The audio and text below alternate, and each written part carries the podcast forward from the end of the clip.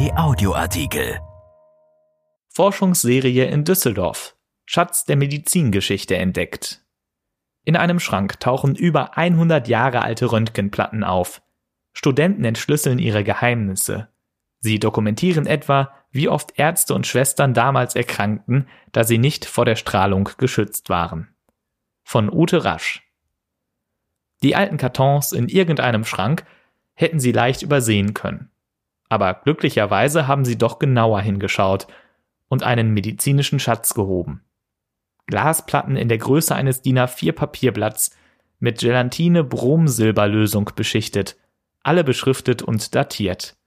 50 frühe Röntgenaufnahmen der medizinischen Krankenanstalten, Vorgängerin des heutigen Uniklinikums, alle 100 Jahre und älter. Das war der Moment, als Efim Flom, Lehrer für Strahlentherapie an der hauseigenen Schule für medizinisch-technische Assistenten und seine Schüler ein Forschungsprojekt begannen. Eine Spurensuche in der medizinischen Vergangenheit. Sie haben die alten Gelatine-Trockenplatten untersucht und gemeinsam mit Professor Gerald Antoch Chefarzt der Radiologie, für jedes Stück eine Diagnose erstellt. Sie waren monatelang in Archiven unterwegs und haben hunderte alte Firmenbriefe, Kostenvoranschläge, Reklamationen, interne Schreiben, Kaufgenehmigungen, Verwaltungskorrespondenz und Personalakten gefunden. Und jedes Stück sorgfältig fotografiert, dokumentiert und analysiert. Darunter auch das Spezialangebot der elektronischen Werkstatt Richard Seifert und Co. vom 25. August 1908, die, Zitat, seit längerer Zeit ihre geschätzten Aufträge in fotografischen Röntgenplatten vermisst hat und nun sogenannte Original-Schleusner Trockenplatten ab 2,15 Mark das Dutzend anbietet.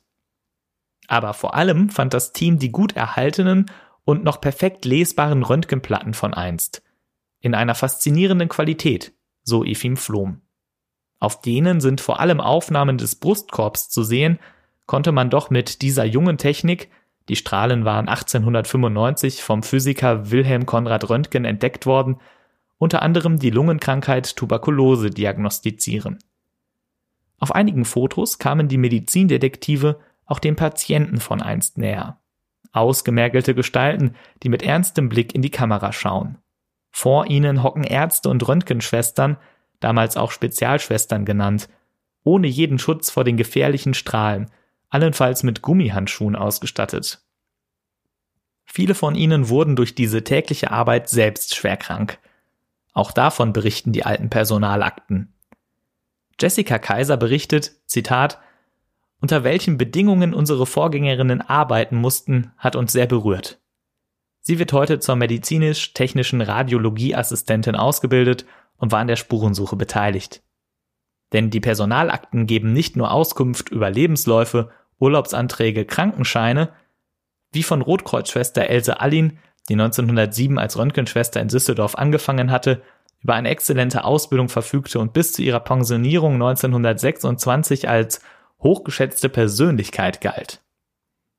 Es fällt auf, so Efim Flom wörtlich, dass viele Mitarbeiterinnen schwere Lungen-, Bindegewebs- und Augenerkrankungen hatten, die häufig durch ärztliche Gutachten offiziell als Begleiterkrankungen ihres Berufes anerkannt wurden.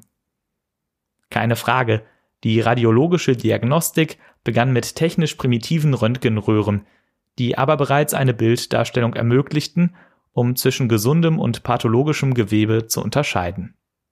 Auch wenn noch ohne wissenschaftliche Basis. Jessica Kaiser wörtlich, die Abläufe vor über 100 Jahren haben uns schon an unsere tägliche Arbeit erinnert, aber uns wurde auch bewusst, welche revolutionären technischen Fortschritte danach erzielt wurden. In der Diagnostik, aber auch in der Therapie zur Behandlung von Krebserkrankungen. So setzt die heutige Strahlentherapie des Klinikums vier modernste Linearbeschleuniger an, die mit Röntgenstrahlen Tumorzellen präzise bekämpfen, ohne die umliegenden Organe zu schädigen und ohne die Mitarbeiter gefährlichen Strahlen auszusetzen. Aber die Recherche war noch von einer weiteren Erkenntnis geprägt. Auch 110 Jahre nachdem die alten Röntgenfotografien aufgenommen wurden, werden bis heute moderne Röntgenbilder eingesetzt, um Lungenerkrankungen zu diagnostizieren, auch die Folgen des Coronavirus. Aber was wird nun aus ihrer Schatzsuche? Eigentlich sollten ihre Ergebnisse im Unterricht präsentiert werden, der nun im Wesentlichen auf die digitalen Möglichkeiten beschränkt ist. Und die alten Röntgenplatten? Die bleiben erst einmal in der Schule, aber in alten Kartons werden sie gewiss nicht wieder landen. Und die Medizindetektive sind auf den Geschmack gekommen. Sie wollen nun weitere Recherchen beginnen zur Geschichte der Strahlentherapie. Erschienen in der Rheinischen Post vom 18. Mai 2020 und bei RP Online. RP Audioartikel. Ein Angebot von RP Plus.